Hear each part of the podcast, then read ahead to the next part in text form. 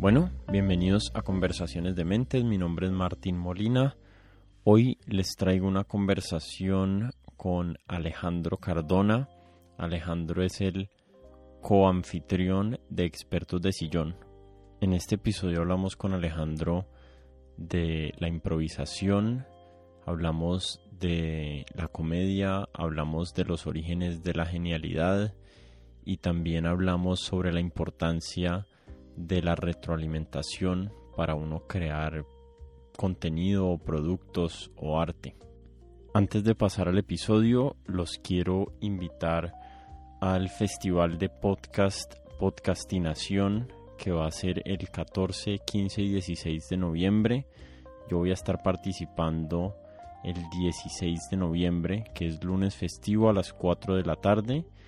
Y además van a estar participando muchos de los mejores podcasts de Latinoamérica. Va a estar Diana Uribe, va a estar Monty Liniers, va a estar Historia Chiquita, eh, Nerd, eh, Cartagena Federal, Radio Ambulante, bueno, un montón de otros podcasts. Yo voy a estar participando en, una, en un podcast conjunto o en una presentación en vivo conjunto con Miguel Hernández de Pensar un Rato. Los que se quieran inscribir lo pueden hacer en podcastinación.com. Ahí dejan su correo y les llega la información. Como siempre los invito a que se suscriban a este podcast en Spotify o en Apple Podcast. También los invito a que se suscriban a mi newsletter que sale de manera quincenal normalmente y lo pueden hacer en codementes.com o me pueden escribir por mis redes sociales a arroba codementes en Instagram o en Twitter y yo los agrego a la lista. Y bueno, sin darles más vueltas, les dejo mi conversación con Alejandro Cardona.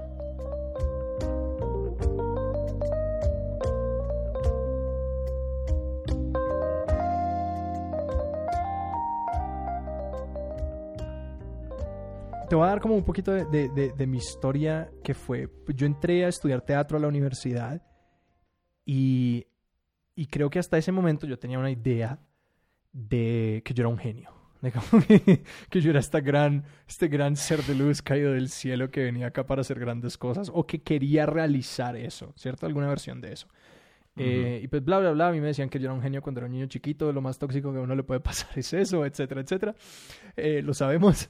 Y, y sí, como que yo llegué a la universidad y me empecé a como dar contra las paredes porque no solamente eh, pues yo estaba teniendo relativo como éxito en el programa de teatro y todo esto, pero no sentía que alguien me pudiera como explicar nada. Y luego empecé a practicar improvisación. Y en la, la improvisación es un arte súper interesante porque no tiene ninguna restricción mecánica, ¿cierto? Que como que si vos vas a aprender piano, pues tus dedos necesitan fortalecerse y necesitas adquirir como una, una, una capacidad de digitación y como unas cosas puntuales muy específicas y muy trabajables sencillamente desde lo mecánico que, que pues siempre será una barrera, ¿cierto? Yo llevo tocando piano como siete años o algo así y es fascinante literal ver cómo las manos se hacen más fuertes. La improvisación no tiene un análogo mecánico, ¿cierto? Pues vos ves un show de impro y vos podrías recrearlo, como que podrías coger un video y luego volverlo a hacer y hacerlo igual. ¿Por qué? Porque pues, la gente camina, se mueve de maneras bastante naturales y dice cosas y hace cosas y ya. Entonces creo que hace la improvisación es que te, te pone te pone muy de cara a uno mismo y es como que vos por qué no puedes hacer lo que hacen esas personas y que elimina ese elemento de, pues porque ellos tienen una gran habilidad mecánica, que casi todos los otros artes, no se me ocurre otro arte que no tenga ese componente. Eh, y que lo que empieza a surgir es como comportamiento y esta idea como de arte y de creación y de genio. Entonces yo con la impro empecé a entender como, ah, hay una vaina que se llama el oficio, el aprender el como el proceso y la realización de una vaina y que creo que eso es mucho más arte que, que pues esta cosa como de genio de toda esta vaina, ¿no? De que como que si yo sencillamente me conecto con, con una vaina toda mística, eso va a mm. empezar a pasar para mí. El término genio a mí me fascina porque sus orígenes son muy muy antiguos y hay un cambio que ocurre en el Renacimiento y recientemente noté algo que me pareció súper interesante y es que el término genio viene de como, es, viene de lo mismo que jin, ¿no? Como genie, jin, genio, genio de la lámpara, todo esto. El genio de hecho era un ente externo a nosotros, ¿no? Como que había un genio, como el genio de la lámpara, que vivía en las paredes del artista. Me parece que esa es una como mitología romana, una idea, una ideología romana, que se decía esa persona tiene un genio y que pues eso existe todavía lingüísticamente, pues, ah, está de un genio, ¿no?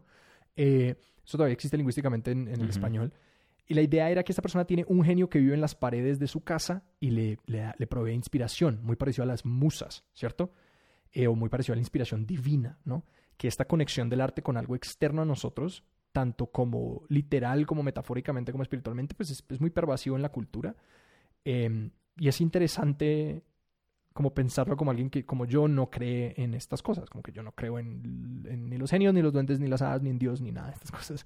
Eh, pero es súper interesante porque entonces... Ni los genios, ni las hadas, ni los duendes, ni Dios. Ahí lo metiste súper sutil al final. sí, yo sé, para que nadie se me, para que nadie se me ofenda que puse a, Dios en el mismo lugar que las hadas. Eh, lo siento mucho, yo tengo respeto por todas las gentes.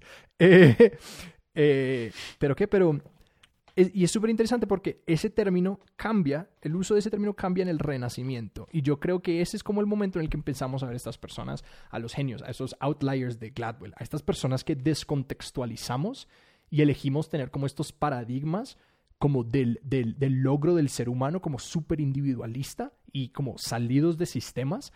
Eh, y que de hecho creo que es algo profundamente dañino para las personas que hoy quieren eh, conectarse con el arte y generar en ellos mismos como potenciales creativos.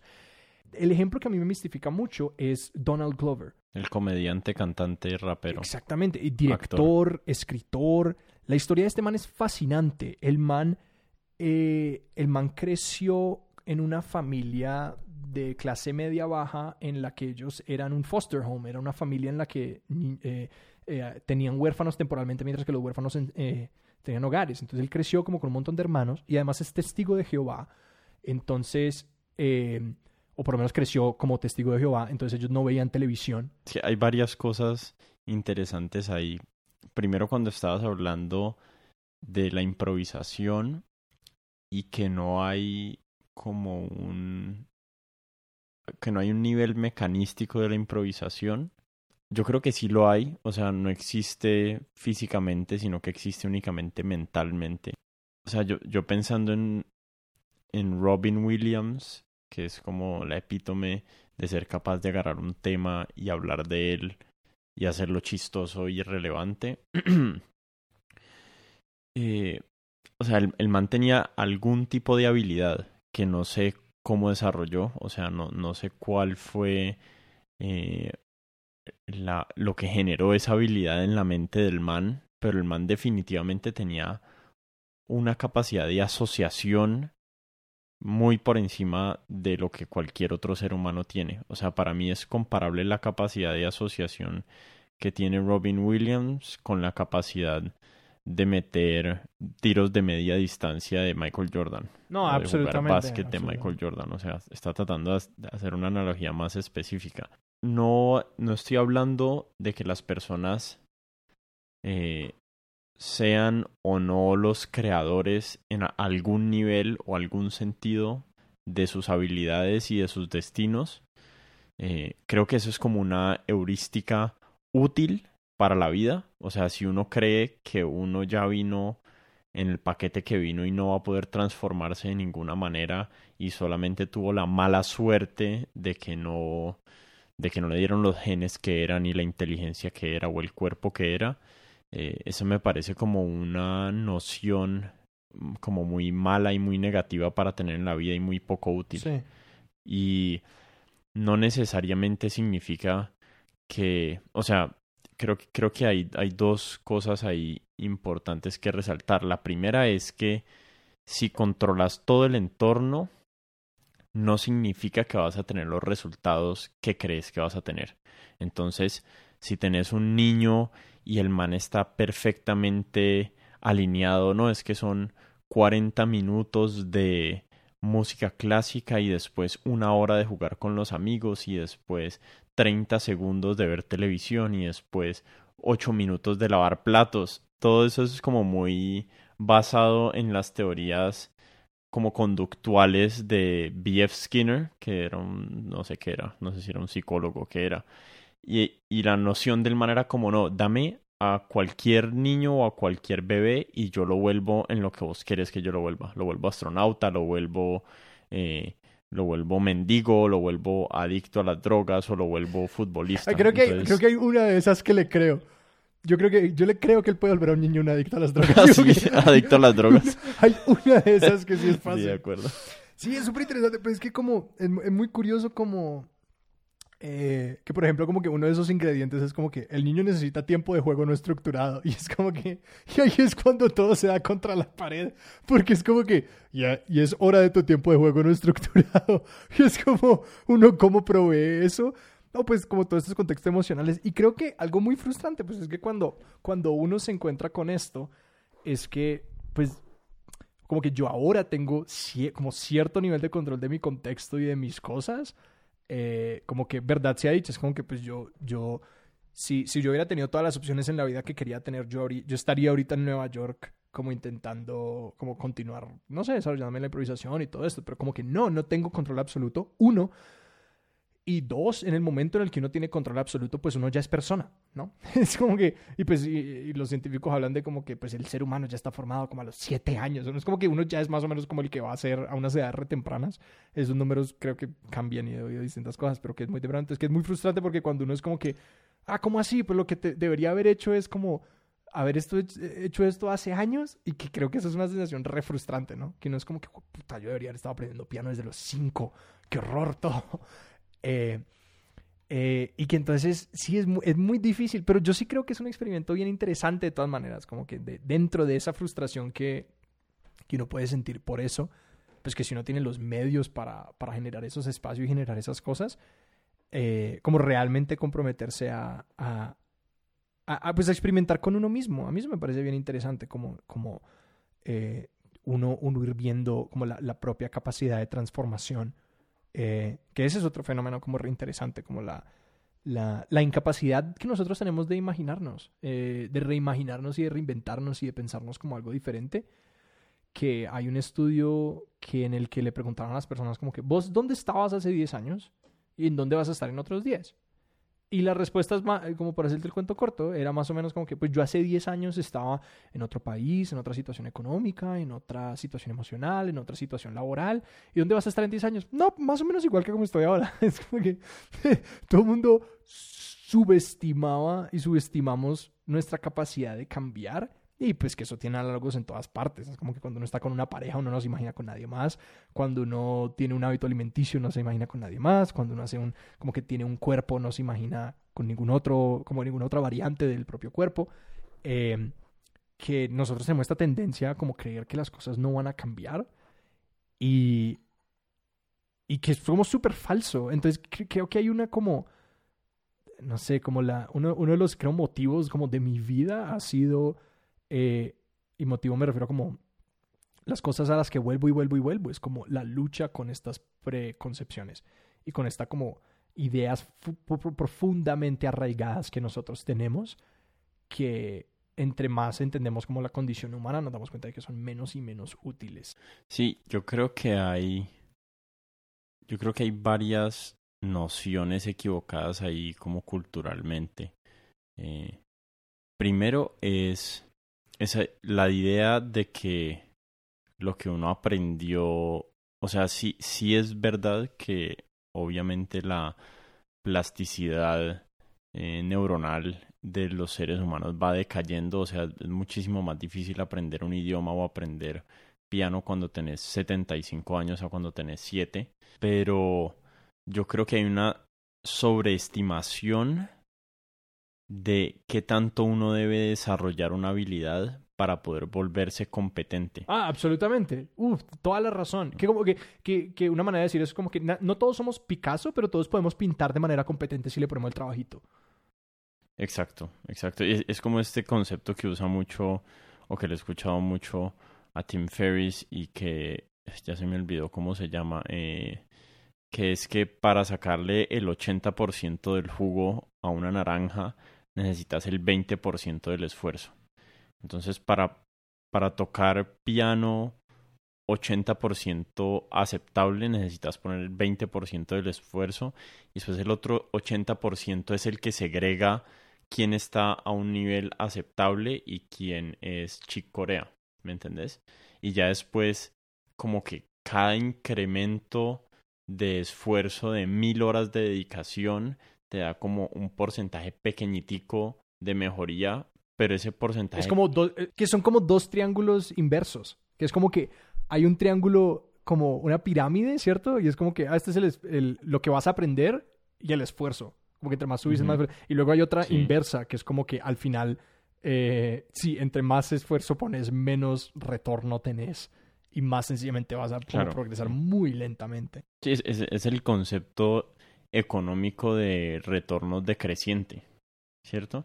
Entonces, yo creo que hay, o sea, me parece que es complejo además, porque además también creo que, que uno se tiene que adaptar a la, en la vida a ambas cosas. Primero, a, como a, a estar dispuesto a transformarse y segundo, a, a que la transformación no sea en los hábitos y en las conductas, sino también como en el nivel de aceptación de uno mismo. Entonces yo creo que ambas son totalmente necesarias para uno tener una vida feliz o buena o lo que sea la, el, la del descriptivo que le quieran Ajá, Esa es una de las grandes paradojas de, siento que de la, de la, de este paradigma de, del mejoramiento personal, ¿no? Que es como, Mm. ¿Hasta qué punto vale la pena pelear con esto y hasta qué punto es necesario aceptarlo? ¿Y en qué lugar es mm. posible hacer ambas cosas? ¿No? Es como que hasta qué punto yo puedo pelear con el hecho de que yo no soy un que yo me voy a trasnochar, aceptar el hecho de que yo me voy a trasnochar y también intentar levantarme más temprano. Es como, es toda una paradoja, porque uno, eh, y creo que lo único que yo he aprendido como valioso es como lo, lo, lo menos útil es uno darse palo por eso. Y creo que esa es la, la vaina, lo más difícil de la, ecuación. Es como que, por hacer un análogo de la improvisación, uno de los grandes problemas que, que le pueden pasar a uno en la improvisación es uno darse cuenta o darse palo porque uno está haciendo algo, entre comillas, mal en medio de una escena, ¿cierto? Porque, ¿qué pasa? Una gran cantidad del, del, del, poder de procesamiento del cerebro se va a juzgarse a uno mismo y abandona la tarea presente y entonces uno entra en cortocircuito porque sencillamente es, una, es algo que, requiere toda tu energía, entonces no puedes hacerlo. Y que el modifica, la, como el modifica, la modificación del comportamiento funciona de la misma manera, que uno como que, pues, si yo me estoy dando palo por estar, por no ir al gimnasio, eso me quita como la energía emocional y mental para generar sistemas y, motivación para ir al gimnasio, ¿no? Eh, y que esa paradoja me parece como tan interesante. Es como yo cuando cuando yo sentí esto mucho, yo en un momento estuve con una visa de estudiante en Estados Unidos y luego se acabó y que fue como una gran, eh, un, momento muy difícil para mí porque pues yo, me, yo quería seguir estando allá y seguir estudiando allá y seguir haciendo cosas allá.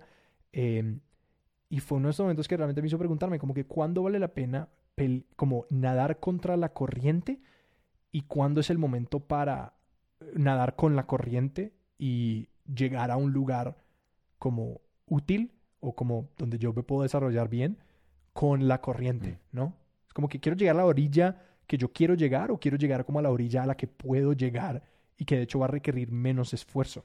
Pero que entonces la sospecha del cerebro propio siempre es, estás siendo complaciente, estás dejándote llevar por la corriente porque es lo más fácil de hacer o porque es lo más sensato de hacer. Y que no hay una respuesta. Es como que uno tiene que tomar esa decisión y confiar y hacer como lo que, lo que uno puede hacer con eso. Yo estoy increíblemente agradecido de que existen seres humanos con la convicción de luchar toda su vida contra la corriente. Yo, yo creo que es una, eh, una virtud humana y creo que le debemos mucho a las personas que lo han hecho. O sea, Martin Luther King luchó contra la corriente toda su vida. Eh, y Gandhi la mayoría de su vida también luchó contra la corriente. Muchos de los, de los, de, ah, digamos, hace poquito, eh, no sé qué tanto sea nadar contra la corriente, pero Roger Penrose, que es un matemático muy importante, se acaba de ganar un Nobel de Física.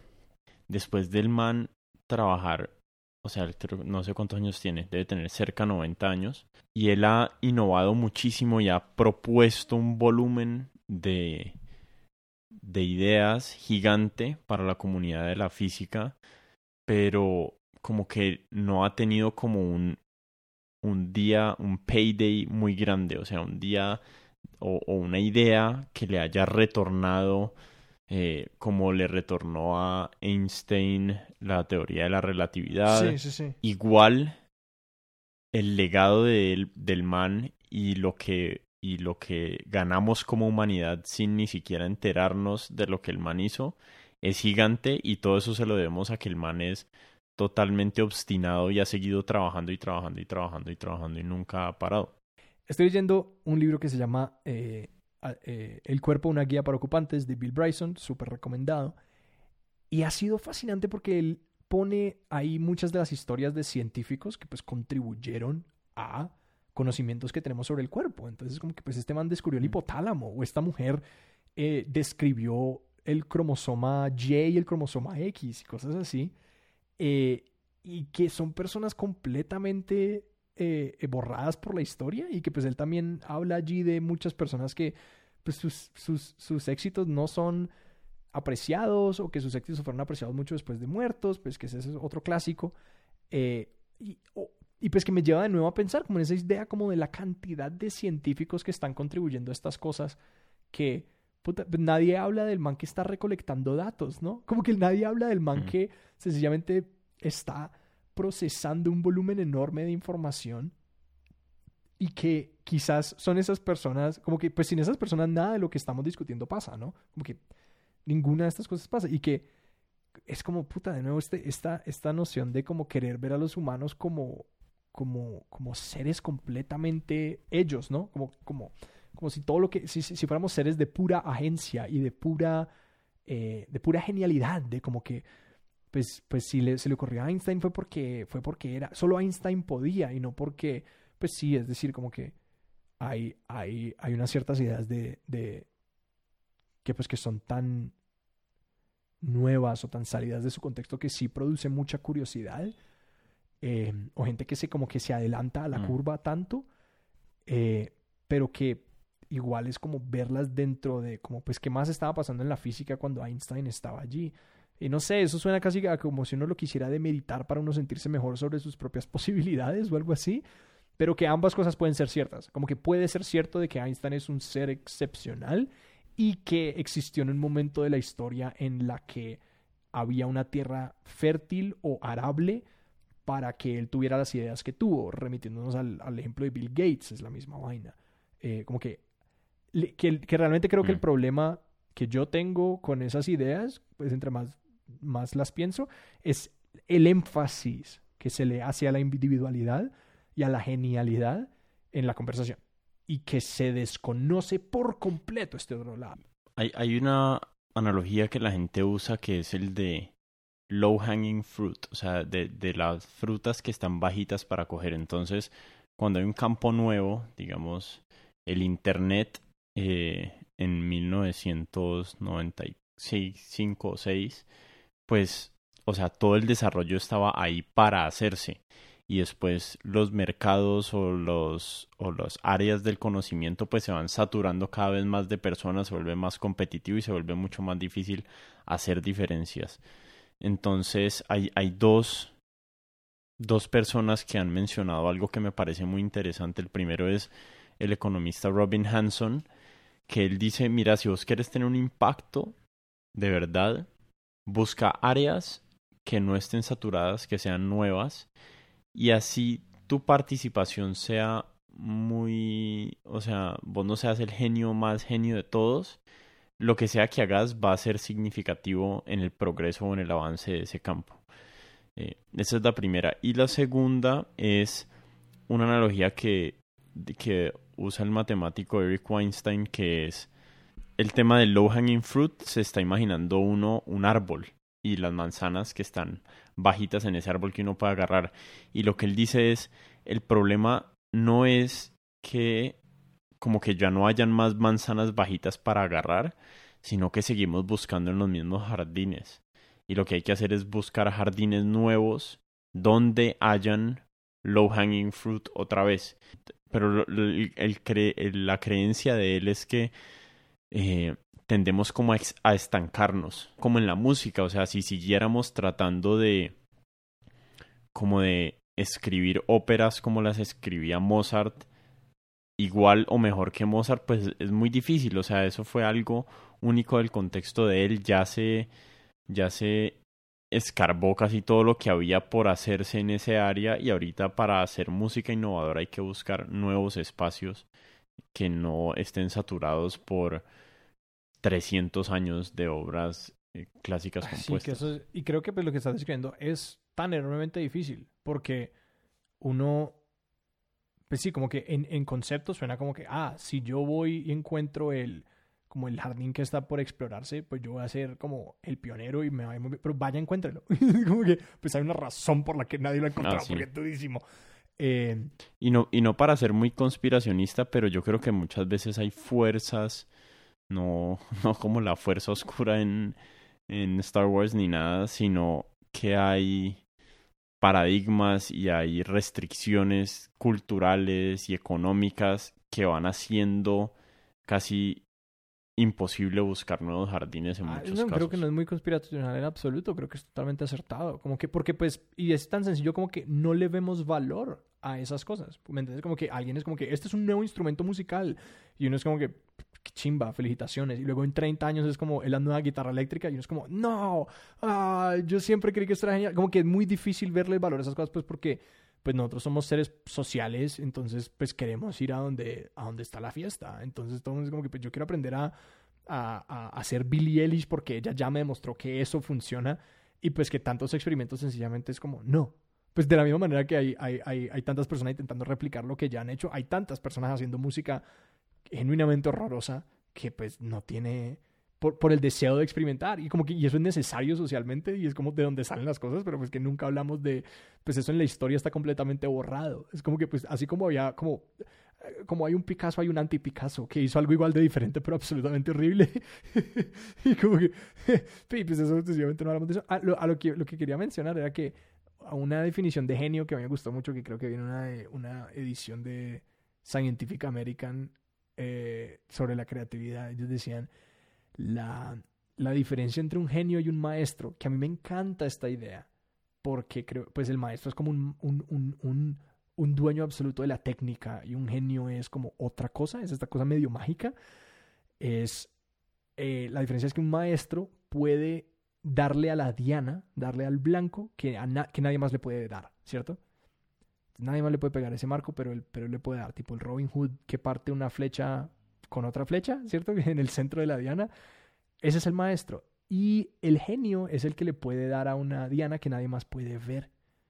¿No? Que era como que todo el mundo está intentando darle ese huequito y el man era como que aquí había otra diana y yo le pegué a la mitad. Y todo el mundo es como, todo, el mundo de pronto se da la vuelta y es como, perdón, ¿eso se podía? Y que es, a mí me parece tan interesante porque es como que uno como sencillamente empieza a buscar esa, esa diana nueva. Eh, y pues que hay dos cosas, es como que la primera es que probablemente ese genio le podía pegar a la Diana, a la Diana original. Aunque es muy posible. O que tenía suficiente habilidad como para al menos pegar. Al menos pegarle no al centro, sino pegarle a la mitad, que es como esta idea de la técnica.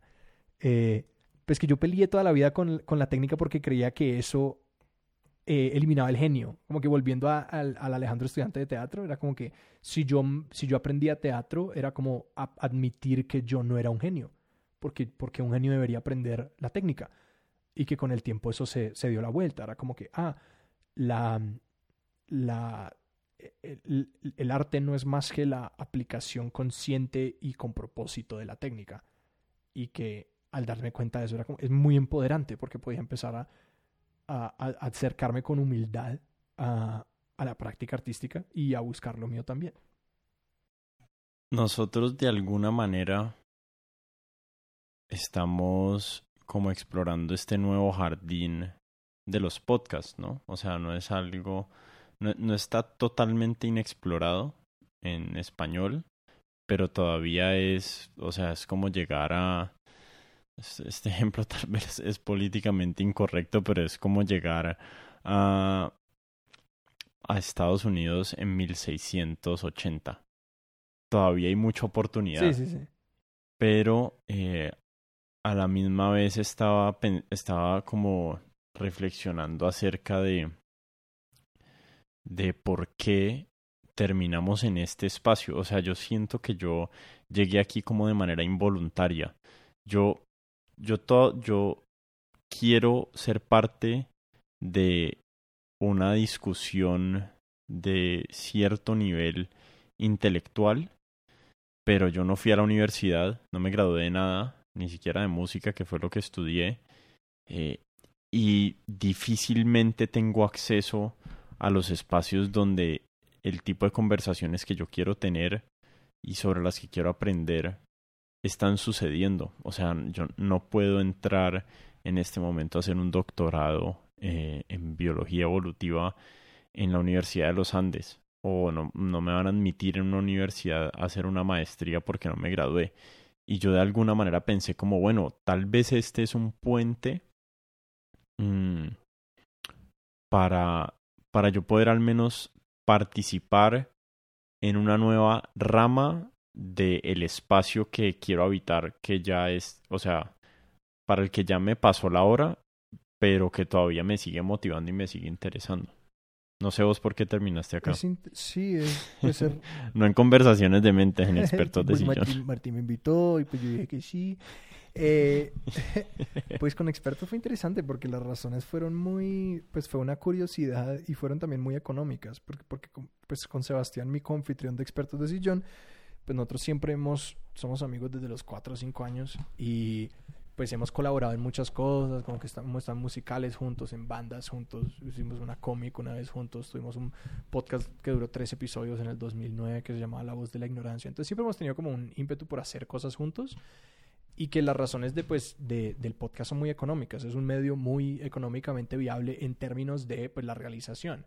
Es barato de hacer, no cuesta nada Mm. montarlo. Lo que más cuesta es sencillamente pues, tener un micrófono bueno y que uno ni siquiera necesita eso si tiene como algo de conocimiento técnico. Quizás el costo más alto es el tiempo. Ya, ya te.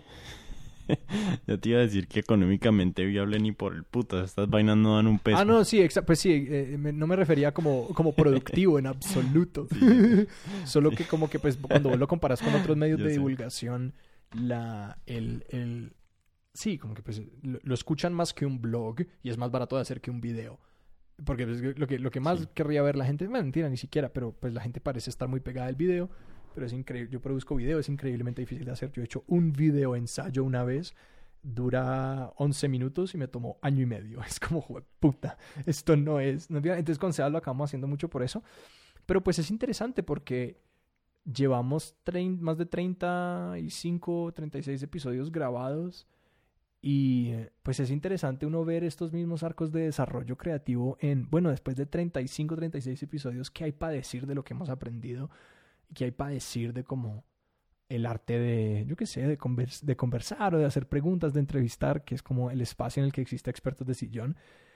Y no sé, como que uno, uno ahí va como generando esas intuiciones y esas cosas, pero que es tan interesante como, no sé, entenderlo como parte de un proceso y también como, como, un, como un nuevo comienzo. Como que pues, Sebastián y yo ambos hicimos radio en alguna manera antes de eso, o como que es súper interesante porque es Expertos de John es un podcast de conversación y de entrevista en el que, pues, un, un espacio como en, en- en medio de ser una conversación y en medio de ser una entrevista, muy parecido a como lo que estamos haciendo ahora, eh, que en Mm. el que Sebastián es sociólogo de formación y yo, ah, yo es- estudié teatro y comunicación y soy improvisador y profesor de impro de formación. Entonces, como que ambos venimos de dos lados de como de, de- de ejercicios comunicativos muy diferentes y de ejercicios como de extracción de información muy diferentes, pero a su vez complementarios.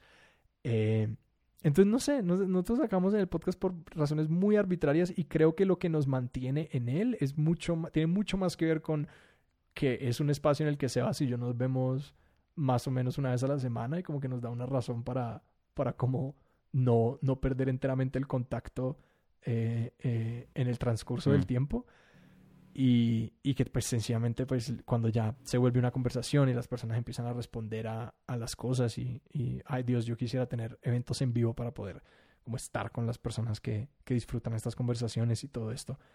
Em, pero sí, no sé, es como, es raro, esas, esas inercias, que es como que pues no sé, lo estoy haciendo y ya y... y Mira, yo, yo estaba pensando acerca, como que todo eso que dijiste son los pros de hacer un podcast. Eh, es, o sea, tiene mucho alcance con muy poca inversión, o puede tener, pues, si uno lo hace bien hecho.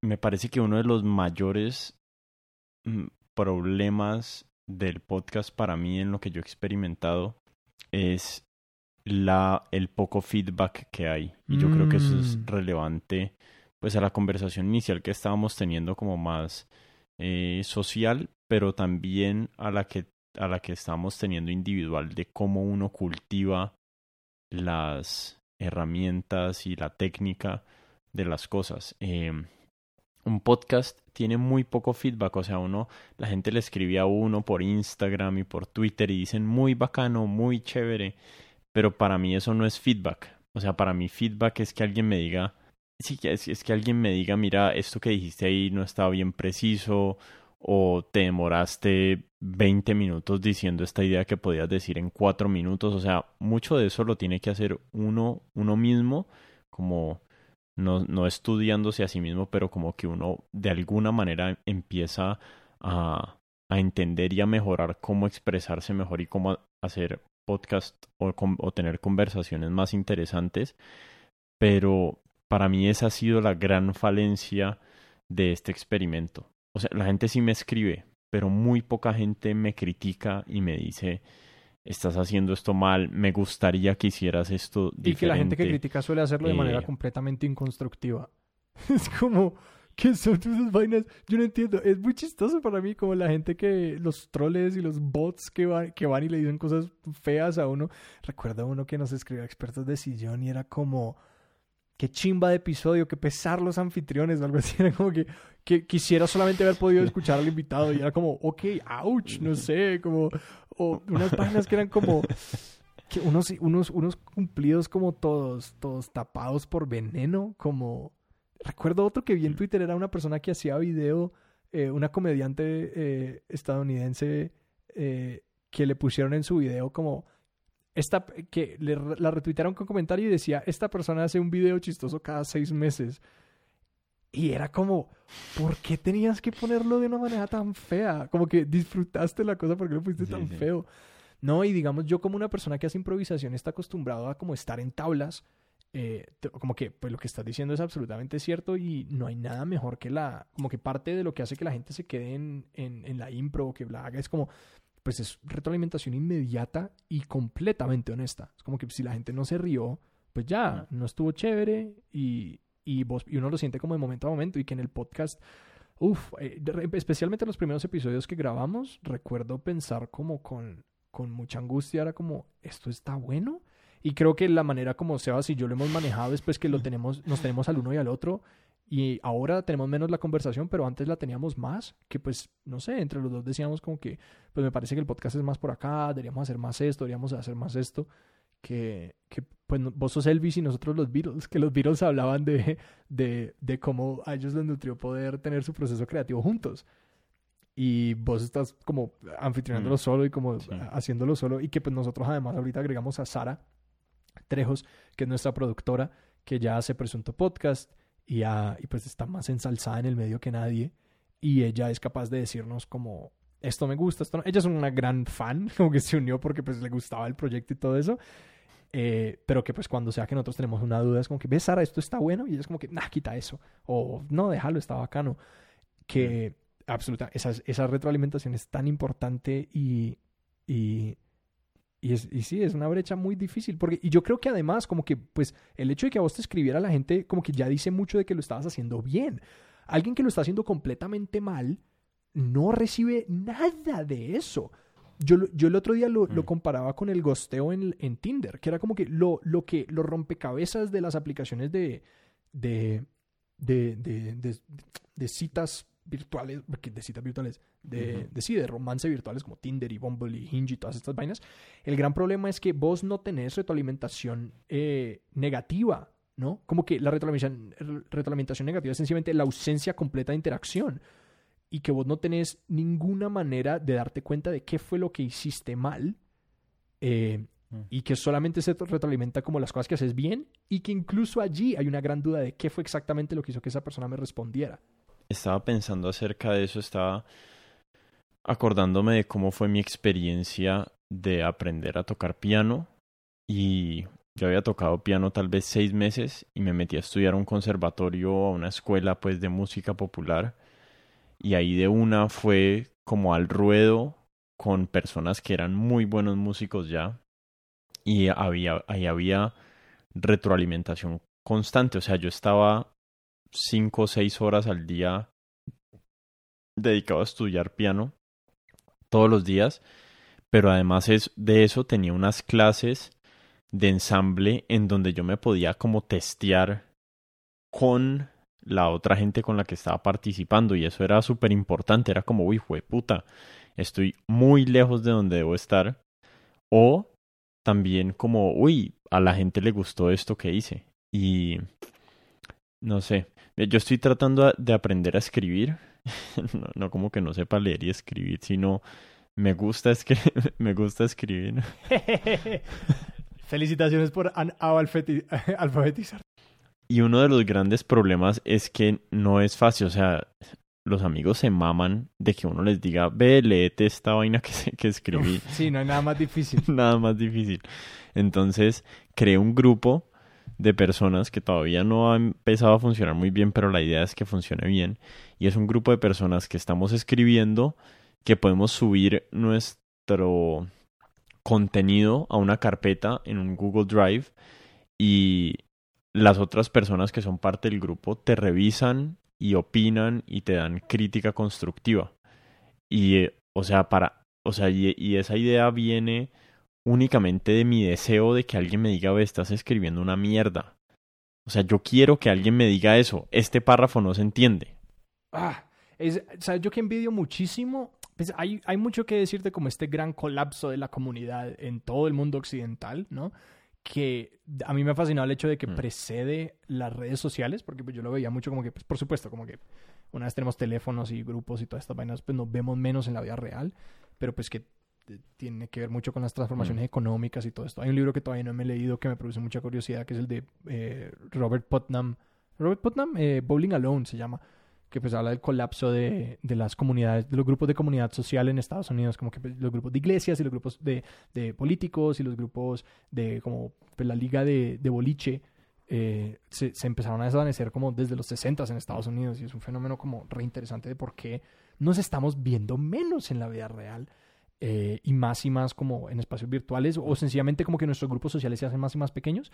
Yo envidio muchísimo el, esta noción del salón del siglo XVIII como de en estos lugares en Francia donde la gente sencillamente iba y como que, ah, aquí está mi libro y como que, ay, este es un ensayo que yo hice, ay, aquí toqué una música y me gustó, como que el hecho de que no tengamos una institución, como estas instituciones sociales como lugares donde ir a mejorar socialmente que no sean universidades, como que la universidad se ha visto como el lugar a donde eso se ha visto reducido y si no tenés pues el acceso económico o el acceso social a una universidad, pues hasta ahí llegaste, ¿no? Como que hay que o ya estás muy viejo para la universidad. Ajá, que, y eso es trágico. Como que pues, lo que vos estás diciendo, eh, y de que no hay estos espacios y que pues está como le, le, incumbe a cada persona generar esos espacios para sí mismo, como lo estás haciendo vos, es un problema gigantesco que tenemos porque pues eso es lo que empieza a desbaratar eh, pues estos espacios, yo qué sé, que nos generan los próximos, eh, los, pues, que le impiden a las personas realizarse para hacer estos entre comillas genios, ¿no? que pues ahí está involucrado el, este esquema social y que además pues hace que estas personas que tienen acceso a estas estructuras pues tienen la plata para hacerlo y que no, no deja que una persona que, que, que no tiene los medios o que tomó decisiones diferentes como lo hiciste vos continúe desarrollándose y pueda tener colegas y camaradas y congéneres que le den esa retroalimentación y lo, y lo hagan. O sea, eso es tan extremadamente problemático y que yo, digamos, pues desde, por, por, mi parte, una de las cosas que yo reconocí en, digamos, en Nueva York, la comunidad de la improvisación es, es un poquito los salones del siglo XVIII en Francia. Ni siquiera sé si son del siglo XVIII, ahora que entre más lo repito, yo soy como, ¿qué tal que sea otro siglo? Eh, y era un poquito así, como que uno en la fila de un show de impro, yo literal, en la fila de shows de impro conocí gente con la que luego hice como cortos de comedia y que me volví amigos y que hice como proyectos colaborativos y que era como una vaina que estaba basada en como amistad, intereses comunes y como un ímpetu creativo. Y cuando vine acá a Colombia me encontré con, eh, con que pues no había lo mismo en la comunidad de impro, como que no había una comunidad de impro. Eh, y me dije como que no, pues necesito, necesito replicar esta cosa y que mi gran sueño es como poder tener mis versiones de, de como esos lugares donde la gente puede venir y como, ¿cuáles son tus ideas? Como lo que sea, todo cabe aquí. vengan y como lo que sea que sea creativo se puede Hmm. encontrar aquí y ensalzar aquí, que me parece como genuinamente una, una crisis eh, como social y creativa y que de hecho, volviendo a expertos de sillón, esa fue una de las grandes causas de la existencia de expertos de sillón, que nos encontramos como, nos frustra, nosotros hablamos de, que, eh, de nuestros amigos que solo, solo van al trabajo, rumbean y hablan de fútbol. Y nada en contra de esas tres cosas, como que no hay nada de malo con trabajar, eh, eh, ir de fiesta y hablar de fútbol, nada de malo. Especialmente con Exacto, trabajar. Nada de malo, contra- nada, nada de malo en esas cosas, pero que nos, nos producía mucha ansiedad que no hubiera algo más, que no hubieran estructuras sociales y, y como una, pues, una invitación a que las personas desarrollaran eso- esos otros aspectos de sí mismas y que de nuevo yo lo veo como una falencia social, como que lo veo como una, que esas estructuras Mm. se han desbaratado eh, y que hay como estos índices súper bajos de participación en estas estructuras. Mira que yo creo que eso, eso es- esa falencia no solo existe a nivel social, sino que hay otras áreas, como decir la academia, en donde la mayoría de la gente publica sus papers, sus, eh, eh, sus publicaciones, hace sus artículos o publica sus publicaciones, no sé. No creo sé que se cómo dice decir esa creo que frase en papers es español. artículos en español. Publica sus artículos. Sí, creo. Sí. Publica sus artículos en, en unas revistas súper oscuras de, o, o súper como específicas de algún tema y lo leen las cuatro personas que le hacen el peer review y la mamá y cuatro primos y ya. La mamá dice que se, la mamá se lee el abstract y le dice. Ajá. Eso la mamá se lee el abstract y la mitad de la conclusión. sí, sí, sí. Y, Y mira las gráficas. Y entonces, entonces, yo creo que eso ha hecho que mucho, mucha de la academia como que cada vez se ensimisme y se ensimisme más y haya muy poca como, como transversalidad en la academia. Cada vez hay más especializa- especialización y ya no hay los, los polimatemáticos que, como Daniel Glover que hablabas Donald Glover. eh, al principio de la conversación. Eso, Donald Glover. Eh, y, y también estaba pensando como en, para seguir hablando un poquito del podcast, hay comunidad de podcasts, hay, com- hay comunidad de podcasteros en español, pero siento que es parecido, o sea, muy pocas veces se ve crítica o no sé. Yo le he escrito a un par de podcasteros como ve, mira, este es mi podcast, por favor destruílo, por favor decime qué es lo que estoy haciendo Sí. mal. ¿Y que con qué te has Eh, encontrado? Solo uno, uno lo escuchó y me dijo que le ha gustado, o sea, tampoco me dio mucho feedback. Eh, y el otro me dijo, uy, sí, de una lo voy a escuchar y no, no tal vez nunca lo escuchó o, o lo escuchó y le pareció tan malo que no fue capaz de partirme el corazón. Pero, Que no te mereció, o no, no te mereció crítica. Pero pero yo deberíamos, sí, deberíamos armar un cl- club de eso. Como que, porque a mí me encantaría escuchar como lo que personas con, con juicio dirían como que yo creo que estas son las falencias de expertos de sillón. súper interesante. sería. Pero creo que también, pero creo que también, de hecho, si yo soy muy honesto, en este momento no estoy como tan interesado en eso. Eh, creo que estoy empezando a estar un poquito más interesado, pero que también estoy como, yo todavía tengo ciertas inquietudes eh, de cosas y que, ah, no sé, es que creo que es diferente porque, digamos, creo que yo no estoy en expertos para... Como que yo estoy tan contento con el producto que si alguien más me dijera como que estos son mis problemas, yo diría como que, ah, pues vos sos vos, weón, y ya. sí, es verdad. Pero, pero creo que es súper válido, como que creo que en otras cosas, eh, eh, eh, sí, o sea, es- es- eso es tan importante. Y que, y sabes, para reconectarlo con esta idea original del genio como, o como de, de, pues el ego tra- atravesado en nuestro trabajo creativo, creo que ese es el gran problema. Como que creo que uno le puede decir a la gente como, ve, esto, esto no está bien cuando no hemos comprometido nuestras identidades y nuestro ego en ese producto. Que, pues yo creo que yo todavía tengo muy engranado como que yo soy mi producto, ¿no? Como que yo soy experto de sillón y como que si alguien mal habla, habla mal de expertos, está hablando mal de mí. Yo soy, o sea, me parece, yo veo como un tweet feo y me caga el día. Es como, y es como, puta, ¿por qué tengo que ser tan infantil? Pero es cierto. Como que alguien dice como que qué asco de conversación o como que aburrido, lo apagué o algo así. No sé, eh, han sido muy raros esos comentarios. Pero genuinamente me deja como, me deja emocionalmente un poquito mal el resto del día. Mm. Y quisiera poderme alzar por encima de eso, pero como que pues yo crecí eh, con un mundo que a mí me dijo desde el comienzo, pues porque a mí me iba muy bien en el colegio, que como que, que de ahí venía mi valor y como que yo conecté mucho eso en, en una edad temprana y que de ahí nace mi, mi inquietud por desconectar el genio del ser humano. Pero Porque a mí sí me parece positivo en cierto sentido. O sea, yo lo que veo especialmente valioso de hacer esto, que nosotros hacemos, o hacer arte inclusive, que yo lo veo como por ahí en algún lugar, no, no es perfectamente lo mismo, pero sí lo veo como con ciertas similitudes. Creo que en parte lo que yo valoro de los artistas y de las personas que tratan de exponer sus ideas en público es como la vulnerabilidad que viene de eso, de que uno se está poniendo allá afuera y existe el riesgo de que te critiquen, existe el riesgo de que te digan que estás haciendo las cosas mal hechas.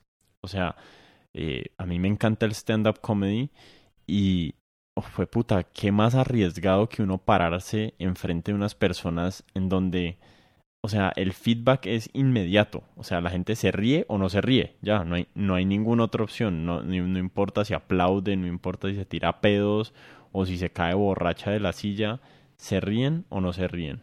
Y creo que en parte eso es, eso es lo que valoro. O sea, yo sí quiero seguir sintiendo mi podcast y mi producto como que yo me estoy exportando al mundo y el mundo está haciendo un juicio de mí. Me parece que es algo, pues yo no, no me siento, no me siento especialmente valiente, pero, pero sí siento que hay algo valioso en eso y valoro a las personas que lo hacen. Sí. No, pues es enormemente valiente. Es como, es, pues la vulnerabilidad es como lo más difícil para los seres humanos. Es como que estás siendo visto fundamentalmente y de que no hay, eh, no hay como redes de seguridad. Pues que digamos el podcast tiene algunas y digamos es lo que me hace a mí ser capaz de hacerlo, que pues el podcast tiene, pues mi, digamos las redes de seguridad en mi podcast son varias. Primero es mi coanfitrión, ¿no? Que es como que yo comparto la responsabilidad y la vulnerabilidad de expertos de sillón con Sebastián eso es una, eso es un, una barrera eh, emocional tras de la cual yo me puedo esconder de, en cierta medida, ¿cierto? Como que, pues, bueno, pues también es Sebastián, no es solo culpa mía. Como que, pues, compartimos el éxito y compartimos el fracaso. Eh, la segunda Como es, el pues, el invitado. Sí, sí, sí, sí, sí. Eh, la segunda es el invitado, como que pues el invitado trae ciertas cosas, el invitado es como otra manera de, de esconderlo y el otro es como la selección del tema, que pues nosotros selec- Ah, y luego la edición. Entonces hay como todas estas maneras en las que uno se esconde.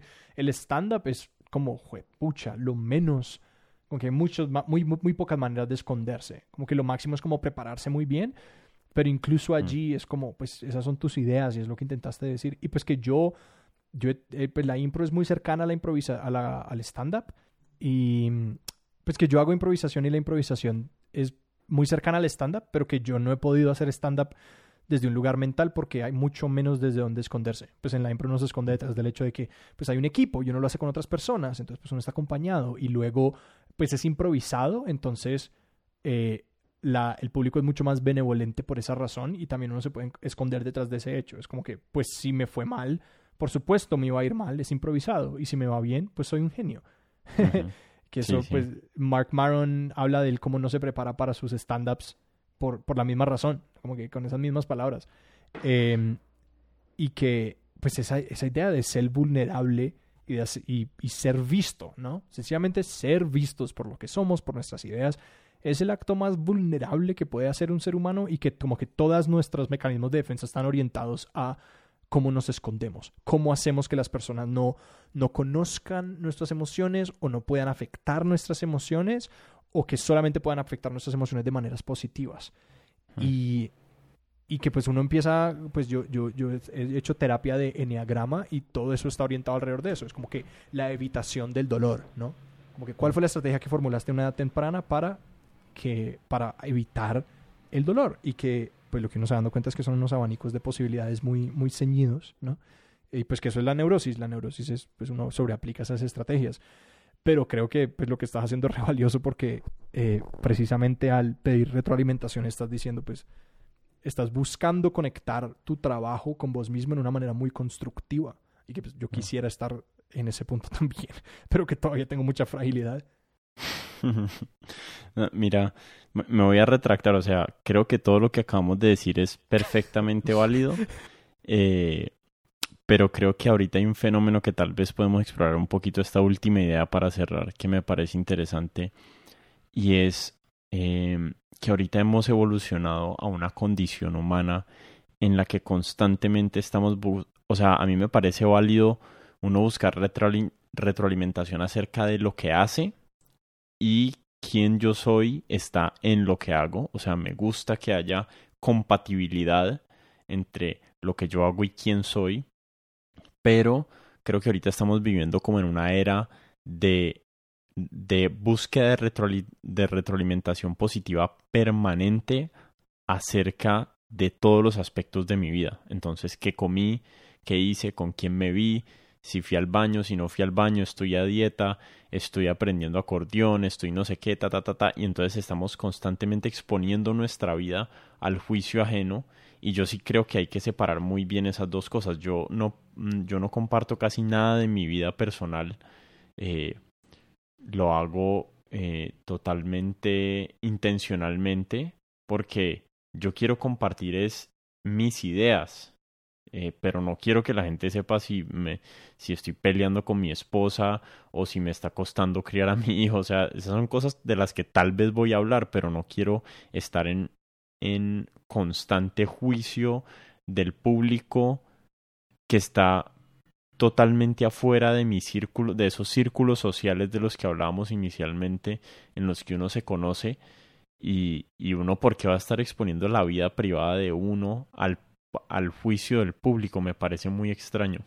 Pues es, no sé, es esa, es que nosotros buscamos placer y que eso produce gratificación y placer, eh, pero pues que también, pues yo, yo también me retiré mucho de las redes sociales, yo no tengo teléfono inteligente, yo tengo una carcasita y uso y la manera, mi manera de limitar mi uso de redes fue que pues solamente tengo acceso a ellas desde el computador y es mucho menos atractivo y mucho menos adictivo que el celular. Mm. Y, y, pues que he hecho otro montón de cosas para, para pues reducir el uso y como muy voluntariamente separarme de eso porque yo me di cuenta que me estaba haciendo mucho daño. Pero pues, pues madre, es como, es que no es, no sé, yo no sé vos cómo lo hiciste, como que realmente nunca te nació. Yo, yo, yo envidio mucho a la gente que nunca le nació porque, por ejemplo, yo no tengo un control sobre esas cosas y me autodestruyo un poquito con las redes sociales y con todo esto porque no me resisto a la gratificación que traen y no me resisto a la, a la validación que traen. Y que, pues, esa gratificación me... Un ensayo que escribí hace tres semanas que se llama Conviviendo con la tecnología. Yo tengo una adicción seria a las redes sociales. Yo también. Y tengo, o sea, tengo como cinco niveles de seguridad para prevenirme de, mi nivel más crack, o sea, lo de lo de la lo de los niveles de seguridad, man, que lo quiero leer porque suena muy interesante, pero digamos, yo tengo eso con los videojuegos y la persona que tiene mis contraseñas de videojuegos son mi novia y luego una amiga mía en Australia. Entonces, necesito que necesito que ella esté despierta y ambas saben decirme como cuando yo digo como que, por favor, puedo jugar, yo qué sé, puedo jugar algún juego en Steam. Ellas son como, eh, ¿qué te pasó? como que estás bien. Pero sí, yo, yo creo que para los que tenemos esos problemas nos toca encontrar maneras de regular nuestro comportamiento, autorregular nuestro comportamiento, porque, o sea, si no se vuelve casi insobrevivible la vida. Para mí, yo no sé la otra gente, o sea, el que no es alcohólico se puede tomar siete cervezas relajado, pero yo no puedo tener Instagram en mi celular, no puedo tener Twitter en mi celular, ni me puedo meter y los tengo bloqueados, los tengo bloqueados en mi computador, mi esposa tiene mis contraseñas, vos no puedes tener celular. Yo no puedo tener celular. Yo no pude, no pude con el celular, yo no pude con él, él pudo conmigo. Y sabes, yo, yo que me pregunto mucho, ¿qué tanto esto somos nosotros o que nosotros nos dimos cuenta? Y no, no lo digo por como hacerme sonar superior al mundo, pero es que yo veo como el comportamiento de tantas personas y cómo sufren y lo que les pasa alrededor de las redes. Y yo realmente creo que la adicción a las redes, pues esto no es nada nuevo, pero es mucho más extendido y que yo no sé, si alguien escucha esto y dice como, sí, hay mucha gente adicta a las redes, es como que, uy, a lo bien, piénsense como, ¿cuál es el neto de bueno versus malo que les ha traído las redes? Porque cuando yo empecé a hacer esos análisis me di cuenta era como que, no, no, no, o sea, esto me está haciendo mucho más mal que bien y que vivir sin ellas uno de esos dichos era como que uno no, no, no no es indispensable hasta que uno no se une. Como que pues, si, si tienen una edad parecida a la nuestra, como en, en, sus 20, probablemente se acuerdan del momento en el que ustedes no tenían ni Facebook, ni teléfono inteligente y todo esto, y era totalmente opcional, como que no era necesario. Empezó a ser necesario el momento en el que los tuvimos. Y que desde esa reflexión yo empecé, era como que pues tiene que ser posible, incluso en la adoptación masiva de estas cosas, uno optar por no estar que tiene que ser posible y que pues yo lo he logrado. Y sí, como que me pierdo de algunas cosas, pero realmente son como, me, me pierdo de stickers en WhatsApp. Eso es como lo más trágico que me pasa. Me pierdo de un par de grupos de mm. WhatsApp y que realmente, y todo lo importante me llega. Sí, hay, hay que aprender a coexistir con ese miedo de perderse las cosas. Fear of missing out. Uno no, y uno no se está perdiendo de nada. Como que, de, y de, lo único, de lo que realmente nos está dando, nos estamos, voy a sonar como un hippie, una gonorrea, pero de lo que realmente nos estamos perdiendo es como del presente. Es como, lo único que nos estamos perdiendo es como de, de hecho, como estar felices y disfrutar en lo que estamos y lo que estamos haciendo, que lo que yo más he ganado con no tener celular es poder yo estar como por fuera de la casa y ni una preocupación. Como que... No, de verdad lo único que se está perdiendo la gente es de no escuchar expertos de sillón. Eh, que vea, estamos en YouTube, estamos en Spotify, estamos en donde sea que ustedes escuchen sus podcasts. Así que, eh, de su, marica, qué buena transición a los plugs, Martín. Estoy orgulloso. Eso fue muy grande, eso fue muy grande tuyo. qué elegancia. Eh, sí, para, para, levantar, para levantar el hilo desde ahí, eh, yo tengo un podcast con Sebastián Rojas que se llama Expertos de Sillón. Hablamos con las personas sobre sus placeres culposos, teorías totalizantes. Básicamente es como ustedes qué hacen que no sea su trabajo o lo que estudiaron, que les apasiona y les produce curiosidad y no pueden esperar a hablar de eso. Hablamos de la gente con eso en Expertos de Sillón y yo genuinamente eh, eh, estoy enamorado de ese proyecto y, creo que es súper. Y Martín tiene un episodio, entonces si se escuchan Codementes, eh, nuestro, así como el no me acuerdo qué número de episodio, el 13 o algo así, es con eh, Yo lo eh, busco y lo pongo Espiritualidad sin Dios con Martín Molina. Eh, si quieren venir a escucharlo por allá, hablar de, de todas estas herejías. Alejo, mil gracias, parcero. No, a vos, qué cochichumba de conversación. No, no puedo esperar a, a poderla compartir en el feed. Gracias por la invitación.